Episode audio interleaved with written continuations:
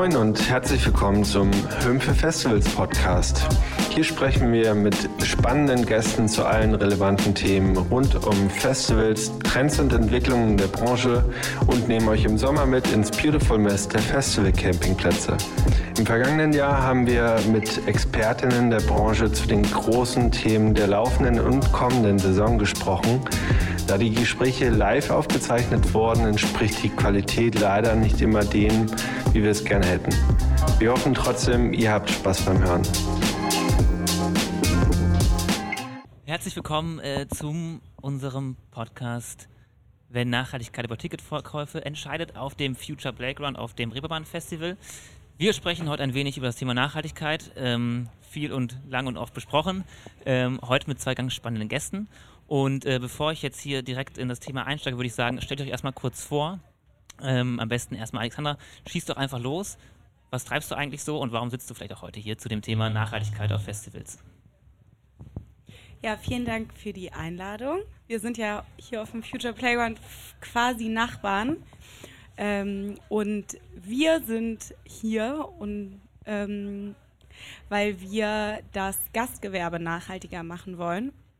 Und wir haben ungefähr vor eineinhalb Jahren die Plattform Tutaka ins Leben gerufen, auf der wir nachhaltige Produkte, Dienstleister, Inventar und Services an Hoteliers, Gastronomen, Veranstalter und Festivals vermitteln und ebenfalls zu den Themen nachhaltiges Storytelling und nachhaltige Strategie sowie nachhaltigen Einkauf beratend tätig sind. Und mittlerweile findet man auf unserem digitalen Marktplatz, der europaweit zugreifbar ist, um die 180 Produkte, die alle von uns ähm, ausführlichst geprüft wurden, dass sie auch wirklich nachhaltig sind. Spannender Punkt. Und ähm, genau, und so äh, gehen wir eigentlich tagtäglich unserer Mission nach, ähm, das Gastgebertum ein Stück weit nachhaltiger zu machen. Kannst du uns da vielleicht einen kurzen Einblick geben, wie man sich das vorstellen kann? Also ihr testet wirklich Produkte bei euch zu Hause, kauft die ein, sprecht mit den ganzen Partnern, die sie produzieren oder wie, wie, wie, wie, wie funktioniert das genau? Genau, also das ist natürlich immer unterschiedlich. Äh, also jedes Produkt ist sehr einzigartig. Äh, das heißt, wenn ich mir eine Alternative zu Plastikpfandmarken anschaue, dann hat das einen anderen, andere Materialien, andere Transportwege, andere Produktion als jetzt ein Zelt aus Pappe. Das heißt, wir haben einen Fragebogen, dieser wird erstmal von dem Lieferanten ausgefüllt. Dann sprechen wir meist noch mit Experten in dem Bereich über Themen, die wir halt äh, vielleicht kritischer sehen. Das ist dann Materialkunde. Da haben wir einen Professor in Wuppertal, mit dem wir viel drüber sprechen, äh, der viel zu Plastikalternativen uns sagen kann oder Textilien. Da haben wir ein äh, Netzwerk von nachhaltigen Textil, Textilunternehmern. Und dann führen wir ganz, ganz viele Gespräche mit Lieferanten, die einfach äh, ganz offen auch über Unzulänglichkeiten sprechen sollen und müssen. Denn wenn jemand uns sagt, dass er hundertprozentig nachhaltig ist und kein Problem mehr irgendwie in seiner Lieferkette existiert und äh, sein Produkt äh, super duper green ist, dann ist das meisten das schon ein Indiz dafür, dass es sich um äh, jemanden handelt, der Greenwashing betreibt. Und jetzt seid ihr von der. Oder es nicht verstanden hat. Oder es nicht verstanden hat. Das ist äh, tatsächlich auch, auch manchmal der Fall. Ja. Und jetzt seid ihr sozusagen von der, vom Hotelgewerbe rein in die Festivalbranche, Festivalwelt gerutscht. Wie ist das passiert? Kam das sozusagen, war das ein ganz logischer Rückschluss oder wie, wie kam es dazu? Genau, also es fing alles an mit dem Plastikhotel-Slipper vor ungefähr zwei oder drei Jahren. Ähm, der ist uns tierisch auf die Nerven gegangen. Ich habe zu der Zeit Hotelkonzepte entwickelt. Also ich bin Artdirektorin von Ursprung beruflichem Ursprung habe ich in der Artdirektion Hotelkonzepte entwickelt und dann äh, ging mir dieser Plastik-Hotelslipper tierisch auf die Nerven.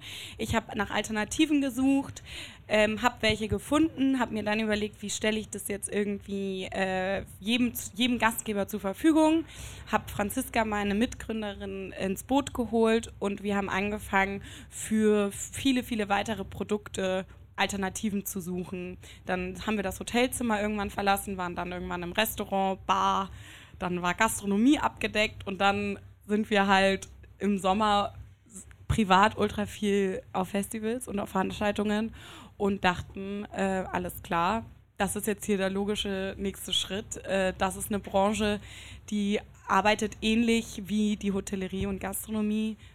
Ultra gro großer Preisdruck, ähm, Preisnehmermarkt, sehr viel Wettbewerb. Es geht um billig, billig, billig. Und da reinzugehen, das ist einfach äh, ein mega dankbarer Job, weil du innerhalb von kürzester Zeit einen ziemlich großen Impact hast. Ja, und da gehen wir gleich auch noch genau in dieses Thema tiefer rein, wo da die Branche vielleicht sich auch überschneiden und wo da auch man vielleicht was lernen kann aus diesem Marktdruck, der in der Hotelbranche schon längst gegeben ist und ob der in der Festebranche auch schon da ist oder erst bald kommt, aber sprechen wir gleich noch, aber vorher geht es erstmal äh, das Wort zu Holger. Erzähl doch kurz, was, äh, was treibst du eigentlich so? Kurz? Ja, okay. wie du magst. ähm, hallo, ich bin Holger, ich ähm, bin Verschiedenes. Ich sage immer, wenn ich gefragt werde, was machst du eigentlich, dann sage ich immer, ich habe einen Gemischtwarenladen. Ähm, das liegt daran, dass ich viele verschiedene Projekte mache. Ich bin im weitesten immer im Musik- und Veranstaltungsbereich äh, tätig und habe ich habe angefangen mit einer Schülerband, in der ich gespielt habe und das führte irgendwie dann dazu, dass ich äh, mein Betriebspraktikum beim Verein Bonner Rockmusiker gemacht habe. Ich bin aus Bonn und da bin ich bei einem Festival gelandet. Das Festival habe ich dann irgendwann, nämlich die Rheinkultur in Bonn, als ähm, Produktionsleiter äh, auch übernommen und dann später war ich auch Veranstalter selber, als ähm, das äh, nicht mehr der Verein veranstaltet hat. Ich war beim Bizarre Festival. Ähm, heute gibt es die Rheinkultur nicht mehr. Heute arbeite ich für das Fest in Karlsruhe, ähm, auch als Booker. Ähm, und habe mich in meiner Funktion bei Rheinkultur aber schon sehr intensiv damit auseinandersetzen müssen, wie man ein Festival umweltfreundlich veranstaltet, weil wir in der Rheinaue in Bonn in einem Wasserschutzgebiet in der Grünlunge der Stadt, im Stadtpark ähm, veranstaltet haben, ohne Parkplätze und so weiter. Und dann hat man plötzlich gemerkt, vieles, was ich hier mache, ist eigentlich schon umweltfreundlich, obwohl ich es eigentlich aus einem anderen Grund mache, nämlich sowas wie, die Leute sollen ihr Auto zu Hause lassen, weil wir keine Parkplätze haben. Kann man auch anders sagen. Ne? Man kann auch sagen, die sollen ihr Auto zu Hause lassen, den öffentlichen Nahverkehr nutzen, damit sie weniger Emissionen verursachen. War aber nicht unser erster Gedanke zu dem Zeitpunkt. Darüber haben wir uns Gedanken gemacht. Ähm, dann irgendwann waren wir ein Sounds for Nature Festival. Sounds for Nature war ein äh, Projekt vom ähm, Bundesamt für Naturschutz. Daraus wurde, nachdem das Projekt beim Bundesamt abgelaufen war, ein gemeinnütziger Verein, in dessen Vorstand äh, ich auch sitze. Mit der Rheinkultur waren wir bei der Europäischen Festival Association Europe ähm, Mitglied und äh, bei Europe bin ich auch heute noch Mitglied und bin für Europe auch tätig als äh, Anchorman for Green Issues. Ich habe gemeinsam mit anderen Leuten, mit äh, Jakob Bielabel von der Green Music Initiative, mit Europe, äh, mit Theresa Moore, äh, von äh, damals noch Bucks University und heute Greener Festival haben wir die Go Group gegründet, Green Operations Europe, ein offener Think Tank für Leute aus dem Festival-Business, um unsere Operations greener, smarter and more sustainable zu machen. Und ähm, ich mache in dieser Funktion äh, wahnsinnig viel Netzwerken, Austausch mit, äh, zwischen Festivals, äh, Conference Contributions, also ich Panels, ich moderiere viel, ich äh, bringe Festivals dazu, sich zu treffen und auszutauschen.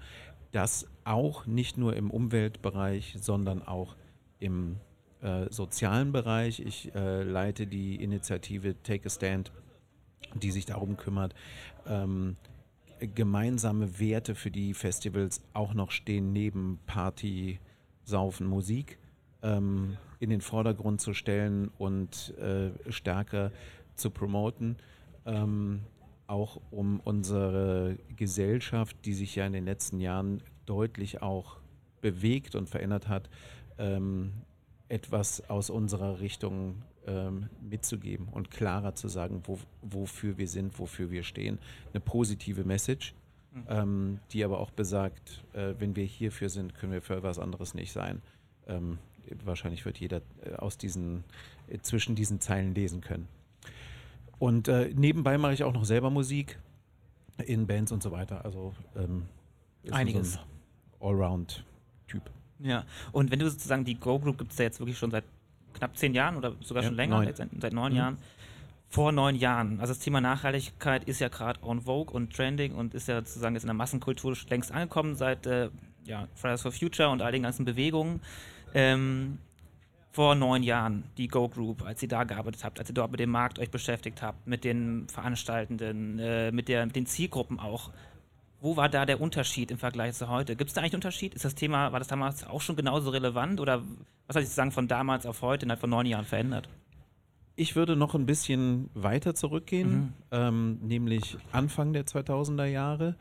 Richtig gestartet ist das nach 2000, also so 2002, 2003, 2004 äh, ging es los. Da hat beispielsweise das Bundesamt für Naturschutz ähm, Sounds for Nature als Initiative äh, ins Leben gerufen und äh, auch in anderen Ländern, in der Schweiz beispielsweise, ähm, begann die, erst, also die erste richtige Umweltaktion, die ein Festival ähm, mit richtig Impact und auch mit dem Support eines Sponsors beispielsweise gemacht hat, war es Open Air St. Gallen und andere ähm, Schweizer Festivals mit Migros, der, der äh, Kaufhauskette oder den, den, dem Lebensmittelhändler, ähm, die damals einen äh, Sponsoring-Deal eingedealt haben und ähm, da hat äh, Migros ein paar ähm, ähm, Bedingungen in, in den äh, Verträgen ähm, gehabt, was sie immer haben, wenn sie, wenn sie irgendjemanden unterstützten. Und das war unter anderem,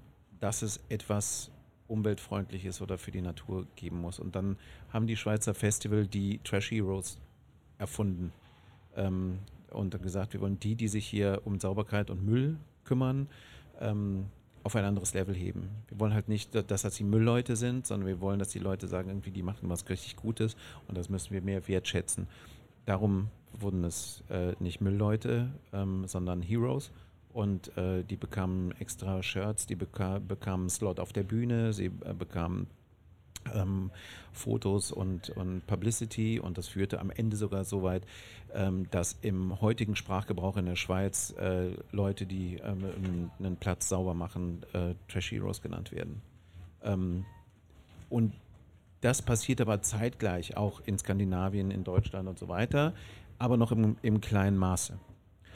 Ähm, aber viele haben sich damit auseinandergesetzt und innerhalb dieses äh, ersten Jahrzehnts unseres Jahrtausends haben wir uns, ähm, äh, haben sich viele damit auseinandergesetzt und wir haben 2000, ich habe auch von 2010 bis 2014 fünf Jahre lang eine Konferenz, Green Events Europe, gemacht, äh, in der sich Festivals ähm, ausgetauscht haben, bis zu 160 ähm, Leute von NGOs, von Festivals vor allem, aber auch andere Veranstalter, ähm, Wissenschaftler und so weiter, die sich mit dem, mit dem Thema befasst haben. Und wir, es äh, gab den Green, äh, zu dem Zeitpunkt hat sich auch der Green Events, äh, der, sorry, der Greener Festival Award gegründet und so weiter. Es gab da also so eine Art Bewegung und die hat zusammen ähm, das Thema wirklich weit nach, nach vorne geschoben. Es war damals noch Nische und ich würde behaupten, dass man heute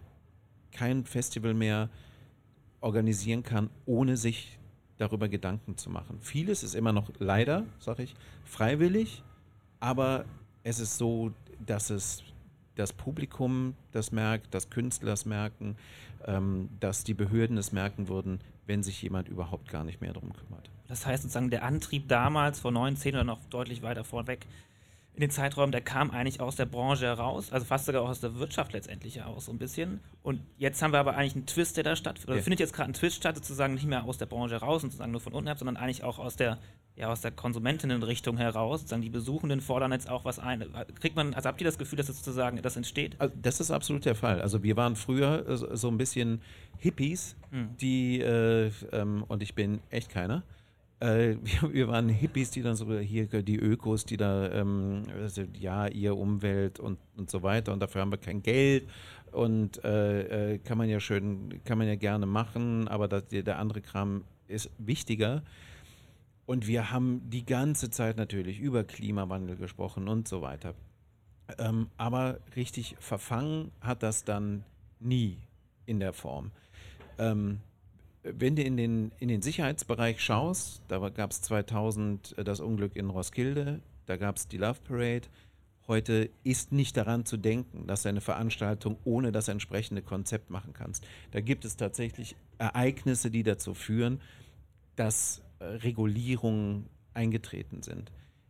Wir haben noch ein viel größeres Thema. Also Klimawandel wäre eigentlich ähm, ein intensives Thema genug, um zu sagen, da müssen wir alle richtig mal den Gürtel enger schnallen, müssen Sachen neu denken, müssen gewisse Regularien aufstellen.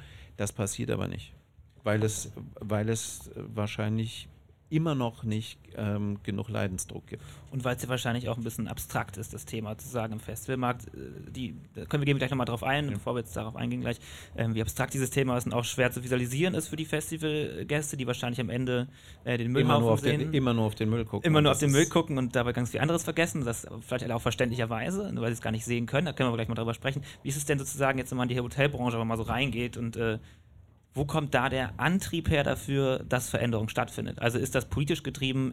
geht es da eigentlich auch um ja, die, die, die Kundinnen oder wo, wo bewegt sich dieser Antrieb her, eigentlich da auf Nachhaltigkeit umzuschalten? Also ich denke, dass das ähnlich ist wie in der Veranstaltungs- und Festivalbranche, dass es einen ganz, ganz kleinen Teil gibt, der das äh, aus äh, intrinsischer Motivation tut und aus äh, tiefem, tiefem Glauben an eine, an eine bessere Welt. Ähm, und das ist vielleicht vor zehn Jahren noch ein kleinerer Teil gewesen als jetzt, äh, durch äh, einfach, einfach ja, zugänglichere Wissen, Wissensquellen. Ähm, und doch glaube ich, dass der Antrieb derzeit äh, aus zwei Quellen kommt. Und das eine ist eine Legislative und das andere ist ein gesellschaftlicher Druck. Äh, die Legislative, das sind insbesondere Gesetze, die jetzt schon in Kraft treten, wie die Einwegdirektive beispielsweise, aber auch ähm, sicherlich in den kommenden Jahren und wenn nicht in den kommenden Jahren, auf jeden Fall im nächsten Jahrzehnt, äh, eine Offenlegung von Lieferketten. Dann sind aber richtig viele am Arsch. Ähm, und ebenfalls ähm, der gesellschaftliche Druck, das ist ja immer noch gerade so ein bisschen soziale Erwünschtheit versus Realität. Ne? Alle wollen grünes Festival, grüne Reisen, grünes Hotel und dann gehen sie trotzdem auf Booking und kaufen halt sich das Hotelzimmer für den niedrigsten Preis. Ähnlich verhält sich das sicherlich auch auf dem Festivalmarkt. Mm, und äh, das wird sich aber auch mehr und mehr ändern, dadurch, dass das Thema halt mehr und mehr in die Mitte rückt. Das heißt, es ist ein Mix aus gesellschaftlichem Druck und Legislative. Und bei diesem gesellschaftlichen Druck, da sehe ich derzeit auch noch so einen sehr positiven Aspekt und das ist, dass die Menschen meines Erachtens viel häufiger Nachhaltigkeit nicht mehr mit Verzicht in ihrem Kopf verbinden, sondern mit den vielfältigen Mehrwerten, die Nachhaltigkeit bietet. Das ist zum einen besseres Wohlergehen und Gesundheit durch den Konsum von besseren Produkten, aber auch diese grüne ich hasse eigentlich dieses Wort, aber es ist leicht jetzt das so zu beschreiben, diese grüne Community, der du dich irgendwie verbunden fühlst. Ne? Wir haben es zusammen geschafft, nur 20 Gramm Müll zu kreieren. So. Ähm, und dann sicherlich auch die bessere materialistische Erfahrung, die du mit den Produkten hast. Und das ist äh, im Festivalbereich Veranstaltungsbereich genau das gleiche wie im Hotelbereich. Im Endeffekt sprechen wir über Erfahrungen, die du abseits deines Alltags machst. Sei es, du gehst mal abends essen oder du gehst auf ein Festival für drei Tage. Da bist du äh, außerhalb deiner, deiner Routine. Und das ist auch einer der wichtigsten Aspekte, wieso wir das tun, was wir tun. Und zwar, weil wir denken, dass wir die große Chance haben, zu neuen Konsummustern eigentlich anzuregen äh, indem wir nachhaltige Produkte und Services genau dort dann platzieren. Ja, das ist schwieriger als äh, im Endkonsumentenmarkt. Ja. ja.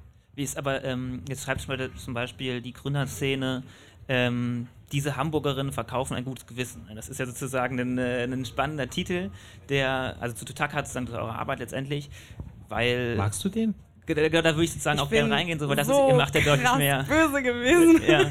Also wie, weil ihr das, weil ihr macht ja deutlich mehr letztendlich. Und ähm, das steht ja aber auch für so eine Symbolik letztendlich bei dem Thema, dass die, die, zum Beispiel die Einwegslipper sind jetzt sozusagen so das exemplarische Beispiel dafür in so einer, in so einer Hotelbranche, sozusagen, die werden danach weggeschmissen und dann wieder neu, neu generiert. Letztendlich ist aber sozusagen der Einwegslipper gar nicht das Problem an der Sache, wenn, wenn der Gast mit dem Flugzeug zum Hotel angereist ist und im Urlaub ist, oder? Also, oder hat sozusagen symbolischen Wert, dass Leute verstehen, dass sie hier gerade im Hotel sich bewegen und das nicht nachhaltig ist, wenn sie das tun. Also wo, wo das bewegt sich ja irgendwie dazwischen letztendlich alles, oder? Ich weiß nicht, ob ich deine Frage richtig verstanden habe oder ob es überhaupt eine Frage war. Äh, naja, letztendlich, ihr verkauft ja nicht nur sozusagen das letzte Konzept, sondern ihr beratet ja auch den ganzen Prozess, oder? Ja. Genau, das ist da die. Also vielleicht erstmal äh, zu dem Titel. Ich verstehe natürlich, dass jeder sein Brot verkaufen muss und äh, Gründerszene hat einen ganz fantastischen Artikel über uns geschrieben, dessen Inhalt äh, super war und auch ähm, bei uns viel losgelöst hat die haben es halt mit, mit einer Überschrift getan, die ich eher negativ empfunden habe, weil wir halt genau das nicht tun. Wir wollen kein gutes Gewissen verkaufen, sondern wir verkaufen oder vermitteln wirklich gute Produkte und Dienstleister. Wie dem auch sei, war halt Mittel zum Zweck meistgeklicktester Artikel, weil der, weil die Überschrift catchy war. Also, mein Gott. So alles gut. Ähm, diese Diskussion, wo wir anfangen, äh, ob die Leute dann jetzt äh, zu den Hotels, die wir ausstatten, mit dem Flieger kommen oder mit, mit der Deutschen Bahn, das ist natürlich so ein bisschen dieses, ja, das ist irgendwie immer wieder diese, diese gleiche Frage, so ja, ähm, können wir nicht, sollten wir nicht alle eh zu Hause bleiben und niemand besucht mehr irgendwelche Festivals oder niemand geht mehr. Ja, wir machen ja dann auch keine Festivals mehr. Also ta tatsächlich gibt es ja nicht nur 0 oder 100 Prozent oder weiß oder schwarz. Also man, wir müssen schon noch ein bisschen über Grautöne äh, sprechen können. An, ansonsten werden wir nämlich irgendwie von, äh, von oben das ganze Ding runterdeklinieren. Und dann reden wir natürlich wieder massiv über Verzicht. Also das, darüber ähm, habt ihr hier gerade äh, es schon gehabt. Äh, ich würde halt sogar sagen, dem noch etwas hinzufügen zu wollen, dass wir nicht mehr nur über Verzicht reden, sondern wir, wir sind mittlerweile in einer Zeit, in der man auch über, oder gibt es doch Alternativen? Das kann man doch anders machen. Das muss ja gar nicht unbequemer sein. Das könnte mir vielleicht eine Chance sein. Und das war noch vor einigen Jahren meiner Ansicht nach eben nicht in der, in der allgemeinen Denke. Jetzt haben wir es aber auch gerade eigentlich in der Festebranche so vor allem diese Saison beobachtet, wenn man so Social Media äh, sich genauer anguckt, was sozusagen dort letztendlich landet, auch im Kontext Fridays for Future, dann sind es vor allem die Müllbilder, die dort irgendwie ins Internet gepackt werden, böse Kommentare drin, ach, das ist also die Generation, äh, die da auf die Straße geht, lässt den Müll also liegen und ähm, das, das ist aus der Hose springt. Äh, genau, aber was, was passiert da denn eigentlich? Weil es ist ja eine PR-Blase letztendlich, die da aufgebaut wird und ein Thema, was eigentlich ganz, ganz anderen Enden bearbeitet werden muss, sozusagen. Vielleicht kannst du es auch kurz einordnen, dass es, was das Problem ich, eigentlich bei, dem, bei den Müllbildern letztendlich wirklich ist.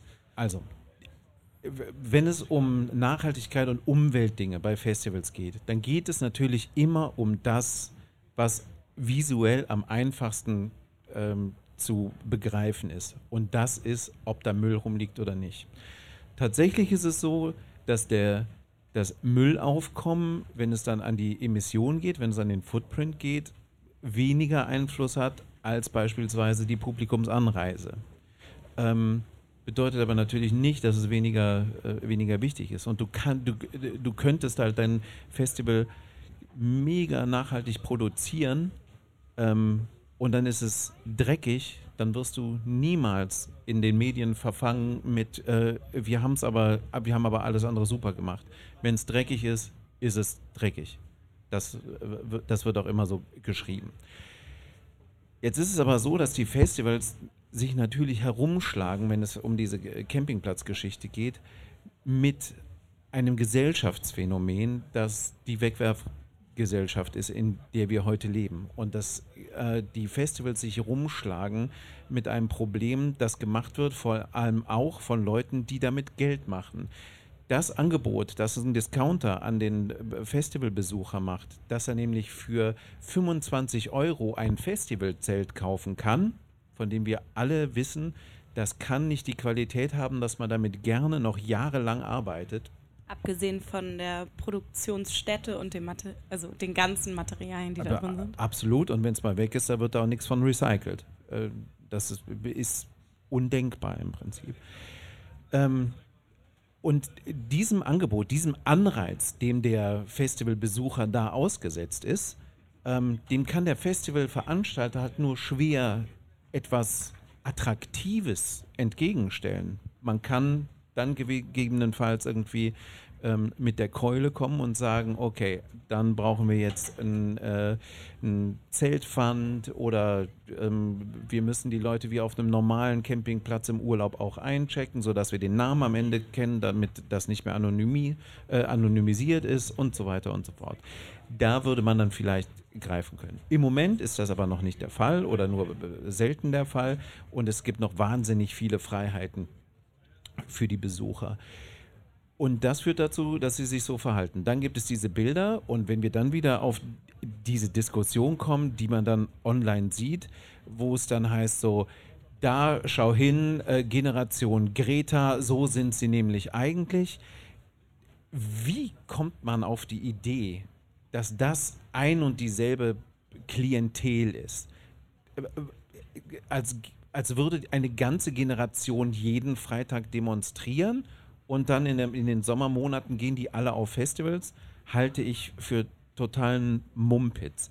Ich glaube einfach, das wird geschrieben von Leuten, die diese Generation äh, ähm, diskreditieren möchte und ähm, für sich selber das, das Problem kleiner machen, bei dem sie sich gegebenenfalls ertappt fühlen durch die allgemeine äh, im Moment stattfindende Diskussion. Aber es schafft ja auch jetzt eine viel größere Relevanz einfach, dass überhaupt auf dem Festivalmarkt erst, dass da erst hingeguckt wird. So, abgesehen davon, dass die Kommentare ein bisschen dämlich sind, es schafft Relevanz in den Medien. Und du hast Medienökonomie studiert, du letztendlich bisschen im Marketing-Thema ja auch total drin.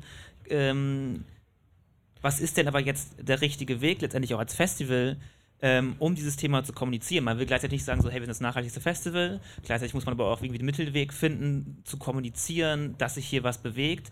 Ähm, was ist da, oder was, wo gibt es auch gute Beispiele letztendlich, wo Festivals den kommunikativ richtigen Weg finden bei dem Thema? Tatsächlich kommunizieren Festivals das Thema seit Jahren bereits.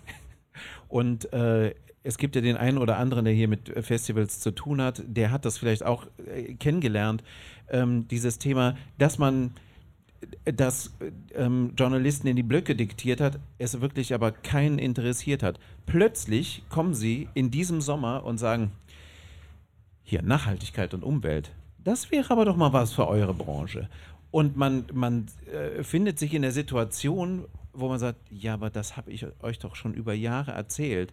Und jetzt könnte man bockig sein und sagen, irgendwie, wenn ihr nicht aufgepasst habt. Aber nein, dann ist jetzt vielleicht erst der Moment, und dann waren wir vielleicht vor unserer Zeit. Und, und ähm, haben dadurch vielleicht auch einen Vorteil. Die, die sich darum gekümmert haben, werden dann, äh, werden dann äh, später, wenn es mal irgendwann Pflicht ist, sich darüber freuen, dass sie gewisse Schritte nicht mehr machen müssen, gewisse, gewisse Beratungsleistungen nicht mehr einfordern äh, ähm, müssen und dafür viel Geld bezahlen. Ähm, und äh, sind halt einfach weiter und dann wird es halt vielleicht auch irgendwann ein Zertifizierungssystem geben, das man anwenden muss und nicht, und nicht mehr freiwillig. Aber jetzt vielleicht sprichst du dann auch eher von den größeren Festivals, Alexander. Ich glaube, du, ihr seid ja auch bei den kleineren Festivals vor allem viel im Kontakt, auch gerade die sozusagen das Thema Nachhaltigkeit angehen wollen und vielleicht es auch noch gar nicht getan haben. Ist, ist denn der Status quo wirklich so, dass wir sagen können, hey, da sind wir schon auf einem guten Weg? Oder, also, weil wenn ich auf viele Festivals gucke, dann ist da keine Mülltrennung, dann gibt es da keine guten Anfahrtskonzepte, die durchdacht sind, dass eigentlich auch Auto, Au- Autos zu Hause stehen bleiben sozusagen. Da gibt es ja wirklich noch äh, an allen Ecken, Kanten was sind immer noch die Generatoren auf den ganzen Festivals. Es gibt noch keine Lösung letztendlich im Groß, groß skaliert ähm, äh, wirklich ja, mit nachhaltiger Energie auf Festivals zu produzieren. Ist der Status quo wirklich so positiv? Weil Also was ich erstmal noch mal zu deiner Frage davor vielleicht noch hinzufügen möchte, ist, dass ich es immer wahnsinnig schade finde, dass ähm, jetzt im Festivalbereich ist es der Abfall, im Hotelbereich ist es irgendwie Wasser- und Energiemanagement, im gastronomischen Bereich ist es Lebensmittelabfall. Ne? Jeder hat da so ein bisschen seine Schwerpunkte und darüber wird halt zigfach gesprochen und sich drum gekümmert. Und äh, was dabei verloren geht, sind halt irgendwie die anderen äh, tausendfachen Möglichkeiten, Nachhaltigkeit wirklich äh, anzugehen. Und die Erfolge. Und, und die Erfolge. Und, und die Erfolge, die die schon bereits da sind. Und das sind, äh, wenn man das jetzt mal aus so ein bisschen einer nüchternen Ecke betrachtet, die 17 Nachricht Nachhaltigkeitsziele, die gibt es ja nicht umsonst. Und ähm, wir erleben es jetzt, dass in den Gesprächen, die wir führen mit eher kleineren Festivals wir tatsächlich sagen, bevor ihr überhaupt da irgendwie rausgeht an die Presse, weil ihr jetzt mal äh, angefangen habt, Pfandmarken aus Restholz einzukaufen, solltet ihr euch erstmal hinsetzen und überlegen, äh, welches der Nachhaltigkeitsziele stellt ihr jetzt erstmal in den Fokus, was ist euch am, am wichtigsten, wo sitzen die, eure Prioritäten und was sind die Maßnahmen und Ziele in den nächsten 5, 10, 15 Jahren, was ist eure Vision für 2000 150, wenn ihr nicht mehr lebt, aber vielleicht, keine Ahnung, die Kids eurer Kids auf Festivals gehen. Wo ist dann euer, eure Veranstaltung, wenn es die überhaupt noch gibt? Mm, und das ist irgendwie das, was so ein bisschen verloren geht, finde ich, mit dieser PR-Blase, die du so angesprochen hattest, weil es irgendwie zu, zu einfach gemacht wird. Und Nachhaltigkeit ist halt nicht nur Müll und Nachhaltigkeit hat auch nicht nur was mit Plastikvermeidung zu tun. Plastik ist per se auch nicht nur schlecht, sondern, ich bin jetzt hier nicht von der Plastiklobby. Kannst du es erklären, weil ich glaube, es ist vielen Leuten auch gar nicht bewusst, sozusagen, was da eigentlich der. Kann ich, würde ich gleich machen im Anschluss. Ähm, Darf was ich einen Satz sagen? Unser Medizinsystem wäre ohne Plastik genau. nicht denkbar. Oder auch Lebensmittel werden so frisch gehalten durch Plastik, sonst hätten wir mehr Lebensmittelabfall. Und ähm, was halt wichtig ist, ist, dass es ganz viele Arten gibt und 17 Nachhaltigkeitsziele. Und da gehört soziale Nachhaltigkeit dazu, Barrierefreiheit gehört dazu, Inklusion gehört dazu, Integration gehört dazu. Und das ist ähm, alles Teil einer Nachhaltigkeitsstrategie, die man mit dem gesamten Team aufsetzen muss. Und da geht es halt nicht nur um, ich stelle eine grüne, eine gelbe und eine rote Tonne hin und bin deswegen Nachhaltigkeitshero. Äh, und das ist meines Erachtens das, was schief geht, was die PR-Blase irgendwie verursacht. Und das ist auch Greenwashing. Das ist nämlich nur des Grünseins wegen Grünsein. Ja? Und da steckt aber nichts dahinter. Ähm, und das, da sind wir ganz am Anfang, meines Erachtens. Also da kenne ich ähm, nicht viele Gastgeber, die da schon wirklich fortgeschrittene langfristige Maßnahmen und Ziele und Strategien definiert haben. Da bin ich ein bisschen zurückhaltender, muss ich sagen, weil ich glaube, wenn wir, wenn ich direkt von jemandem, der sagt, ich, ich möchte eine Veranstaltung machen, einfordere, ein, ein, eine Gesamtstrategie auf, aufgrund der SDGs, ähm, sich, sich zuzulegen, überfordere ich ihn gegebenenfalls schon. Also ich tatsächlich finde ich den Impetus, du, ich möchte das hier irgendwie umweltfreundlich machen, schon mal ganz gut. Und das war in der Zeit, in der ich angefangen habe, eben nicht der Fall. Da war das so, lass uns was für die Umwelt machen. Echt jetzt? Das war so. Was ich nur ähm, damit sagen möchte, ist, nur weil ich sage, ach, ich jetzt dieses Jahr, da machen wir jetzt mal ein Konzept, da machen wir mal Pfandmarken ohne Plastik und verbieten Plastikflaschen kann ich nicht an die Presse gehen und sagen, ja. ich bin ein nachhaltiges äh, Festival. Nein. Und das ist Greenwashing. Nur wenn man eine langfristige Vision hat und das auch äh, kommuniziert, darstellt und auch über die ganzen Probleme berichtet, die man auf diesem Weg, äh, die, die man auf diesem Weg eigentlich hat, dann ist man für mich authentisch und auch wirklich nachhaltig. Auf jeden Fall. Die Aktionen, die du gerade genannt hast, sind meiner Ansicht nach noch nicht mal eine Pressemitteilung wert. Genau. Werden aber leider Gottes sehr oft in Pressemeldungen reingepackt. Aber das heißt jetzt endlich, um jetzt mal so klein, auch so klein äh, Fazit innerhalb des Gesprächs jetzt schon sozusagen zu finden, ähm, es gibt noch super viel zu tun. Der Markt ist eigentlich auch segmentiert in verschiedene Festivals. Die einen sind schon total weit, die anderen haben, denken gerade mal drüber nach. Und ähm, oder sozusagen, wo liegt der Status quo gerade? Also ich bin da sozusagen gerade gefangen, wenn wir jetzt sagen, wenn 0 super also, schlecht ist und 10 ganz gut, so wo befinden wir uns gerade, wenn man das so generalisieren will. Ne? Wir reden über einen ausgesprochen heterogenen Bereich. Also man kann jetzt ja auch nicht sagen, äh, Und ich kenne definitiv nicht alle Festivals und niemand kennt alle Festivals. Es ist aber definitiv so, dass es in der Branche deutlich mehr ein Thema ist, als es das vor zehn Jahren war. Und ich glaube, dass im Veranstaltungsbereich Festivals tatsächlich die Vorreiter sind. Das gab es, das, dieses Denken über Green Issues gibt es im Tourneebereich in dieser Form nicht, gibt es in Hallen in dieser Form äh, nicht, gibt es in Clubs kaum äh, in dieser Vehemenz. Das liegt aber auch daran, dass Festivals natürlich einen Vorteil haben, nämlich dass sie quasi Laboratorien sind, wo, sie, wo du etwas in diesem Jahr machen kannst und kannst es im nächsten Jahr anders machen. Du kannst aus deiner Erfahrung lernen und kannst ähm, du, zum Teil kannst du sogar von Tag zu Tag Stellschrauben äh, verändern, aber du kannst ganz, ganz unbedingt von einem Jahr aufs andere machen. Und das ist natürlich einer, einer, einem festgebauten Club nicht gegeben. Wenn du fragst, wo sind wir, ich glaube, man kann das eigentlich eins zu eins in unsere Gesellschaft übersetzen. Also da gibt es dann Menschen wie mich zum Beispiel, wo ich sagen würde, ich habe einfach Bock auf das Thema seit Jahren und bilde mich da fort und ich äh, setze mich einfach mit meinen eigenen Konsummustern auseinander und kritisiere die und bin da vielleicht eine sechs oder sieben.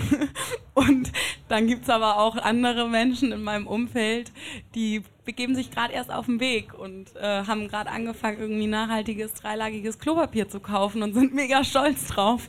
Ähm, so, ähm, das ist halt, das ist so ein bisschen die Entwicklung und ich glaube, das kann man eins zu eins aufs Gastgebertum äh, übersetzen. Ja, jetzt gibt es ja sozusagen in, in anderen Branchen ist das Thema ja schon vor mehreren Jahren zu so einer großen Relevanz geworden, weil es wirklich Branchen einfach umgedreht hat oder so viel Relevanz entwickelt hat, zum jetzt die Gastronomie vor allem angucken, so mal die, die Fastfood-Ketten von hin bis zu den Automobilbranche, wo es sozusagen gerade total äh, am Durchdrehen ist und auch sozusagen ganze Konzerne anfangen, Strategie von auf morgen mal irgendwie zu durchdenken und den ganzen Kahn versuchen umzudrehen, ähm, weil die Relevanz halt so gegeben ist, durch so ein, auch durch eine gewisse PR, die dahinter steckt, auch durch gewisse, ja, Startups, die da ein bisschen Druck in den Markt reinbringen. Und äh, wenn man das sozusagen jetzt auf die Veranstaltungsbranche irgendwie überträgt, ist das ja gerade, ist dieser Druck sozusagen ja noch gar nicht so richtig gegeben. Also auch die, letztendlich die, die, die Besucherinnen und Fans der Festivals, die, die, die lassen auch gar keine Fahnen irgendwie in die Luft schwenken, die sagen so, jetzt, wenn ihr nicht nachhaltig werdet, dann kommen wir aber nicht mehr. Zumindest ist das gerade im Markt nicht so richtig zu beobachten. Mhm. Wenn wir uns jetzt mal in so ein Zukunftsszenario reinbegeben würden, in der das eigentlich passiert, in der eigentlich äh, Ticketverkäufe beeinflusst werden könnten durch Konsumenten, die keinen Bock mehr haben auf nicht nachhaltige Festivals oder die Festivals, die nicht nachhaltig genug sind. Ich würde mal so ein Beispiel bringen, weil wir auch irgendwie gerade Hotelbranche und Festivalbranche miteinander vergleichen.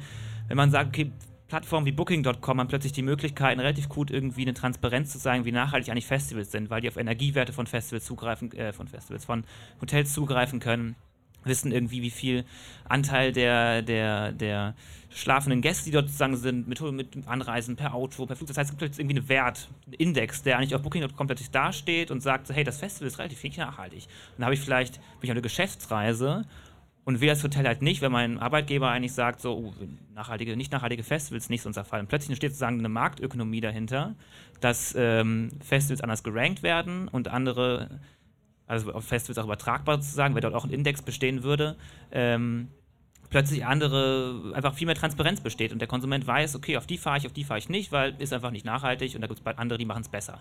Gerade besteht ja gar keine Transparenz. Bei Hotels wahrscheinlich nicht, genauso bei Festivals auch nicht. Gibt es dieses Szenario, in dem plötzlich dann einfach Festivals schlechter Tickets verkaufen, weil sie nicht mehr nicht nachhaltig genug sind? Noch, also noch nicht. Nee, und, ja. und, tatsächlich ist, äh, äh, so ist ja auch der Titel äh, dieses Podcasts.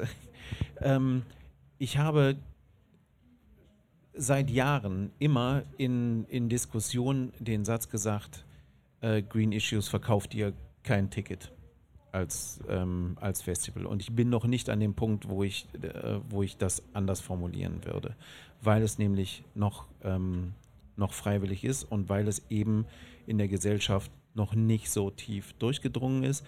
Es kann durchaus sein, dass wenn sich jemand unwohl äh, fühlt, weil es dreckig, laut und asozial ist, dass er dann kein Ticket kauft. Also das, das kann natürlich passieren. Ähm, aber tatsächlich ist das ist die Nachhaltigkeit oder der, der Umweltschutz noch nicht der Ticketverkaufsfaktor. Ich glaube, dass sich im Moment in der Generation, die als nächste Festival ähm, sein werden und die Ticketkäufer sein werden, wenn das, was sich im letzten Jahr oder in den letzten zwei Jahren entwickelt, tatsächlich verfängt ähm, und dass in deren Lebensstil tatsächlich weiterhin diese Rolle spielt und in äh, ihrem Konsumverhalten diese Rolle spielt und in ihrer äh, politischen Meinungsbildung eine Rolle spielt, dann wird sich das durchaus ändern. Und dann das werden wir das ganz sicher sehen, wenn Sie das nachfragen und sagen, ich kaufe mein Ticket nur, wenn das und das passiert, dann wird der Festivalmarkt ratzifatzi äh, reagieren und wird das entsprechend ähm, anbieten.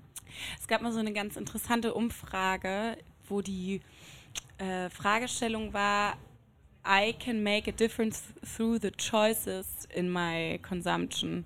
Und da wird angezeigt, dass Gen X ist die jetzt äh, Fridays for Future, ne? Ähm, und die Millennials, also zu der ich gehöre, dass die halt viel mehr daran glauben, dass sie durch die Entscheidungen, die sie treffen, also ne, ich kaufe mir eine Lemonade anstelle eine Fanta, weil ich dieses Unternehmen unterstützen möchte, weil ich weiß, da steht eine soziale Kooperative hinter, dass äh, das die Prozentzahl war halt deutlich, deutlich höher als äh, Babyboomer-Generation. Deswegen würde ich dem zustimmen. Ich würde auch sagen, dass derzeit Nachhaltigkeit noch keine Buchungsentscheidung ist, weder bei Festivals, bei Hotels mittlerweile schon ein bisschen mehr, weil es viel mit Naturschutz, Biodiversität, da fühle ich mich wohl, dass es sauber, da liegt kein Plastik am Strand zu tun hat. Ne?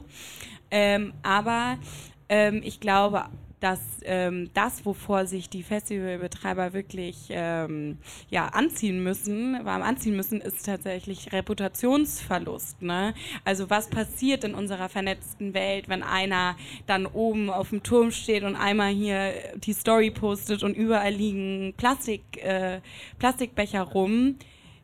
Und der postet darunter irgendeinen Hashtag, der derzeit eine Reichweite von weiß ich nicht wie viel Millionen hat und das wird von 300 anderen Leuten nochmal gerepostet und die sind zufällig in irgendeinem Netzwerk drin, die auch nochmal 20.000 Leute erreichen, dann ist halt Polen offen. Passiert schon.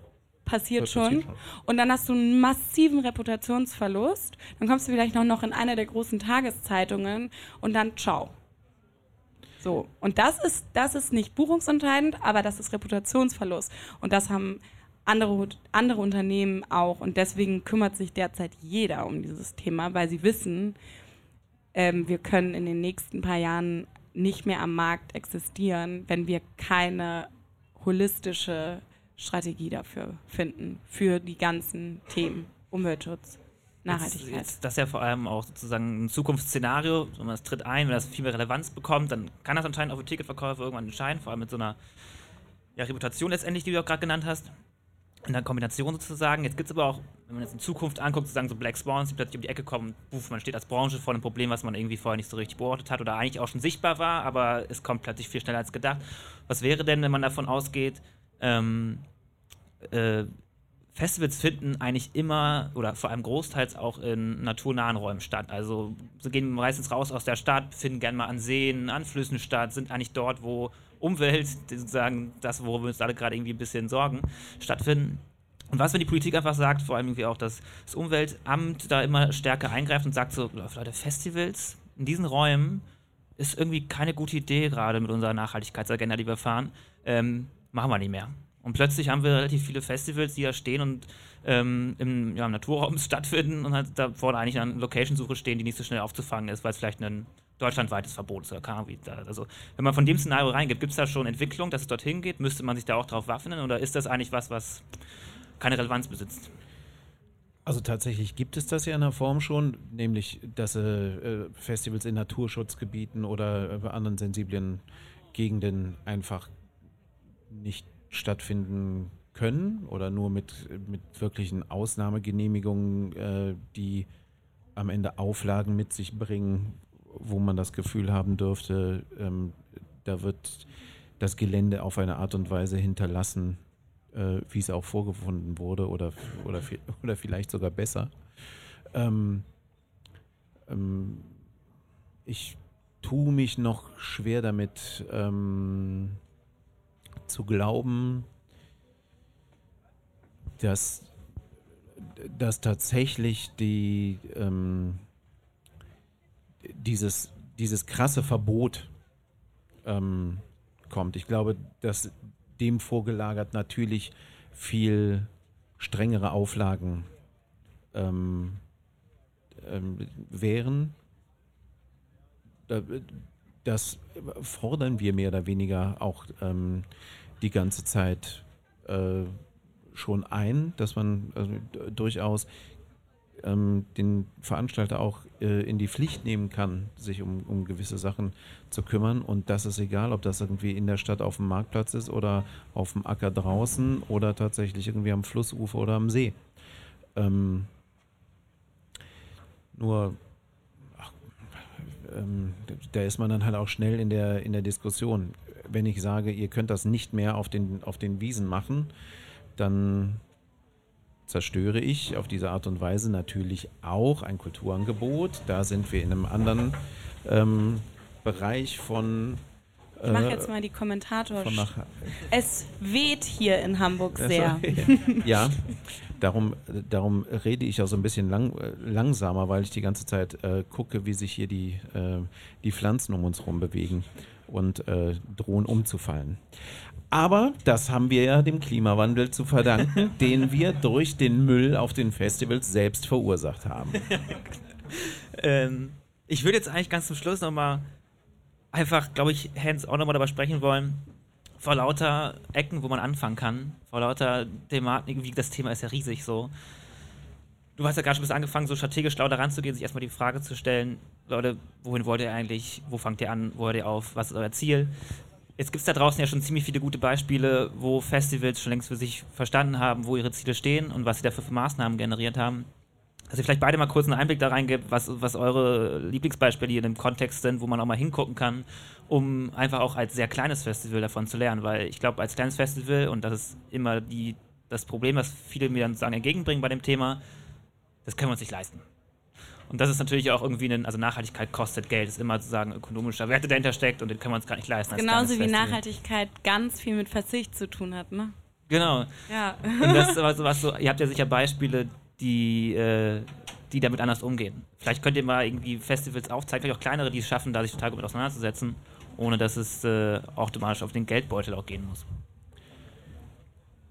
Auch das sind ja, aber es können ja Beispiele sein, die ähm, die, die, große Festivals gemacht haben, die man auch einfach runterskalieren kann. Das ist ja, also wir, ähm, ich leite auch die Jury für den European Festival Award. Ähm, also äh, die, die grüne Kategorie, der Green Operations Award, und da haben wir halt jedes Jahr eine, eine Shortlist von Festivals, die ähm, sich verdient machen. Wir zeichnen nie das grünste Festival aus, weil das gibt es nicht, sondern wir ähm, suchen uns äh, gute Aktionen.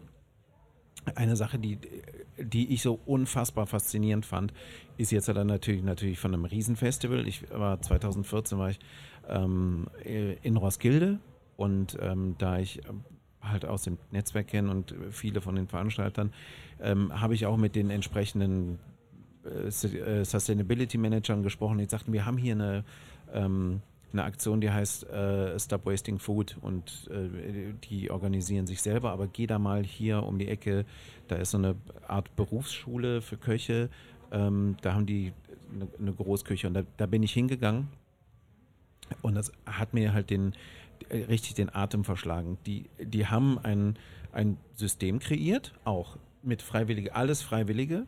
Ähm, die haben ein System kreiert, dass sie auf den ganzen Food Ständen ähm, Essen, das übrig geblieben ist oder Zutaten, die nicht verwendet wurden, äh, Brot, das nicht gegessen worden ist an dem Tag und so weiter, eingesammelt haben über die, äh, über die vier Festivaltage. Das haben sie in diese Berufsschule gebracht, die halt um zwei Ecken war, ähm, beim, beim Backstage-Ausgang geradeaus und dann links. Und ähm, sie haben so, ein, so, eine, so, eine, App und eine, ein, Computerprogramm entwickelt, wo dann ähm, tatsächlich im Headquarter aufpoppte, so, äh, wenn wir jetzt noch fünf Kilo Kartoffeln haben, dann äh, können wir hier irgendwie so ein Stew äh, kochen. Und ähm, das hat funktioniert und dann äh, haben sie noch die Kartoffeln bekommen und dann haben sie das Stew gekocht und dann haben sie das ein, äh, eingemacht und das, was eigentlich halt am Ende Food Waste gewesen wäre, ist dann an Homeless Shelter und, und äh, Refugee Camps und so weiter gegangen. Bei einem 130.000er Festival, ähm, jetzt haben die halt fast 30 Tonnen zusammengesammelt und haben das halt an in, in Zehntausenden Mahlzeiten an, äh, an Bedürftige gegeben. Und sowas kann man natürlich auch ähm, im Kleinen machen. Ähm, aber genauso wie der Schritt vom Way Out West Festival in Göteborg, halt irgendwann zu sagen, so, genau das, äh, was du eben sagtest. Wir wollen, wir, wir brauchen den, den Blick aufs, äh, aufs große Ganze, wir brauchen die große Strategie. Ähm, die sagen, wir haben unseren äh, Öko-Footprint gemacht und der größte Anteil davon ist, wenn wir Essen richtig bewerten. Ähm, die Fleischproduktion bedeutet, wir verbannen Fleisch aus unserem äh, Catering für drei Tage. Jeder, es ist ein Inner City Festival, jeder, der, der, die haben kein Camping, jeder, der da hinkommt, der kann auch ähm, morgens mit Wurst frühstücken, wenn er das will und so weiter und so fort. Sie haben aber entschieden, wir machen das ab sofort konsequent äh, ohne Fleisch, mittlerweile sogar fast komplett ohne Milchprodukte. Und das hat natürlich den Footprint wahnsinnig ähm, verringert. Und diese Konsequenz muss aber jemand aufbringen, wenn er sagt, ich will tatsächlich in diesem Bereich diese Veränderung machen. Und diese, diese Entscheidung oder diese, ähm, ähm, diese Ernsthaftigkeit in der Herangehensweise, die kann auch äh, das 200er Festival auf dem Bauernhof genauso an den Tag legen wie der 80.000er auf der Rennstrecke. Ja, vielleicht da ähm, hinzugefügt wäre noch so ein paar Beispiele aus dem kleineren Veranstaltungsbereich und da tatsächlich äh, im Hinblick auch auf Produkte und Lieferanten, die wir ins Spiel gebracht haben. Also mh, das, da ist zum Beispiel Festivalbändchen aus recycelten Polyester. Also man nimmt halt kein neues Material, sondern ein recyceltes äh, Material. Oder äh, wir haben einen Herrn ausfindig gemacht, der stellt eigentlich Modelle für Architekten her und hat ganz, ganz viel Restholz immer und macht daraus äh, 300, 400.000 Pfandmarken im Jahr. Äh, und den haben wir jetzt vermittelt an, an ein paar kleinere an ein paar kleinere Festivals. Ähm, oder eine Dame, die hat eine Maschine erfunden, mit der macht die essbare äh, Schalen, wo man sogar Suppe äh, rein servieren kann und die man danach essen kann und die schmecken tatsächlich sogar gut. Also die sind nicht so wie diese pappigen Tartlets, die man so vom Frühstücksbereich in Hotels kennt. Mm, und äh, die hat auch bisher immer nur so an Endkonsumenten verkauft und hat jetzt auf einmal so ein paar Festivals ausgestattet, halt kleinere. Ähm, und ich glaube, das wäre so ein bisschen der, der, die Inspiration für die Kleinen, die vielleicht jetzt nicht unbedingt ihr komplettes Energiesystem von heute auf morgen ähm, umändern können oder Wassermanagementsystem, weil da zu große Abhängigkeiten sind von der Location, weil sie nicht so viel Macht in der Verhandlung haben. Ähm, dass man ein paar Dinge, vor allem wenn es im Einkauf, äh, also die, die Säule Einkauf, ein paar konventionelle Produkte schon mit nachhaltigen Produkten auszutauschen. Das ist schon mal ein cooler Start.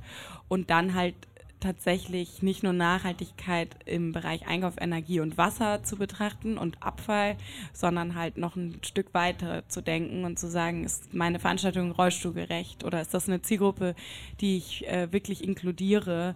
Da gibt es auch tolle Unternehmen, die Rampen zur Verfügung stellen, die dir tolle Tipps geben, dass dann nicht wirklich die Sicherheitszäune ähm, sind dann wirklich auf Sichthöhe von den Rollstuhlfahrern. Dann kannst du noch so viele Rampen haben, wenn die nicht sehen können, dann ist es doch auch kein schönes Erlebnis. Und ich denke, wenn man Nachhaltigkeit endlich mal wieder ein bisschen größer betrachtet, dann erscheinen auch ganz, ganz viele Möglichkeiten und auch Möglichkeiten, die man sofort umsetzen kann. Und für andere gibt es dann Langzeitpartner, Strategi Strategien, Maßnahmen etc.